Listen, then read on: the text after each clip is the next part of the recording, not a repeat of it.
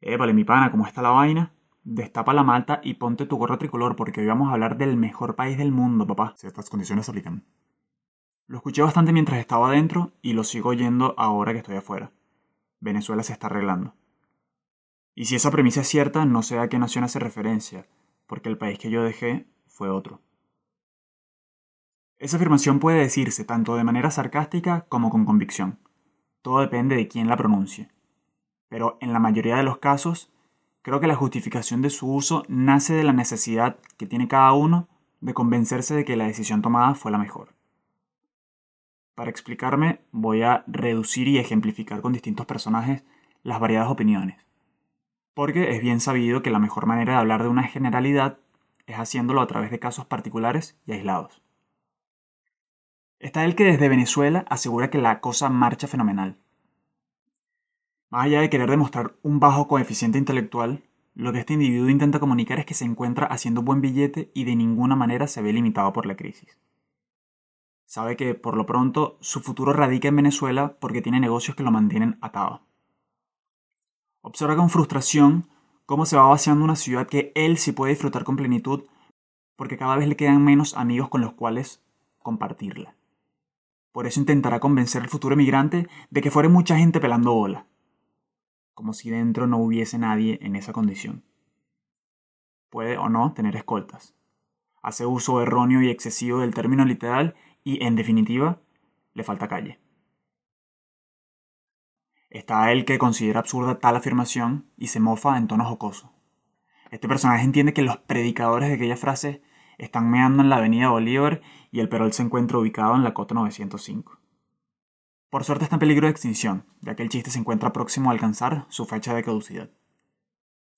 Está también el que considera absurda tal afirmación, pero se burla en tono ofensivo. Y a esta clase de sujeto lo mueve el resentimiento.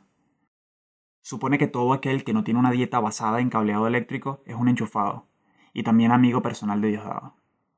Se define como opositor, pero en realidad es uno de los mejores representantes del hombre nuevo porque siente desprecio por todo éxito ajeno. Está también el que desde afuera quiere creer que la frase no es del todo falsa.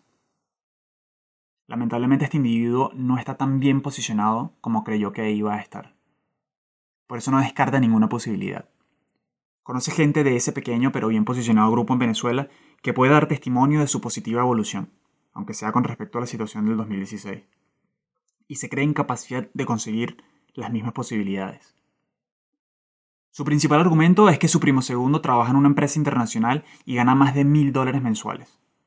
Evidentemente, ignora el hecho de que en el país no hay tantas compañías extranjeras ni tantos puestos laborales como para que todo aquel que se lo proponga consiga un empleo como aquel. Así como creyó que al emigrar la pegaría del techo, asume que un regreso implicará un éxito rotundo. En el peor de los casos, utilizará las naves no quemadas para reinventarse. Lo cierto es que en Venezuela, como siempre, se desarrollan distintas realidades. Pero la más cruda, la más grotesca, es que 94,5% de la población es pobre, según los datos de la ENCOVI. Lo que ocurre es que, como en Instagram, donde solo se ve gente exitosa, feliz y divina, el otro 5% es el que hace más ruido. Hay una memoria que registré hace años y que de vez en cuando vuelvo a recordar. Una charla de sobremesa.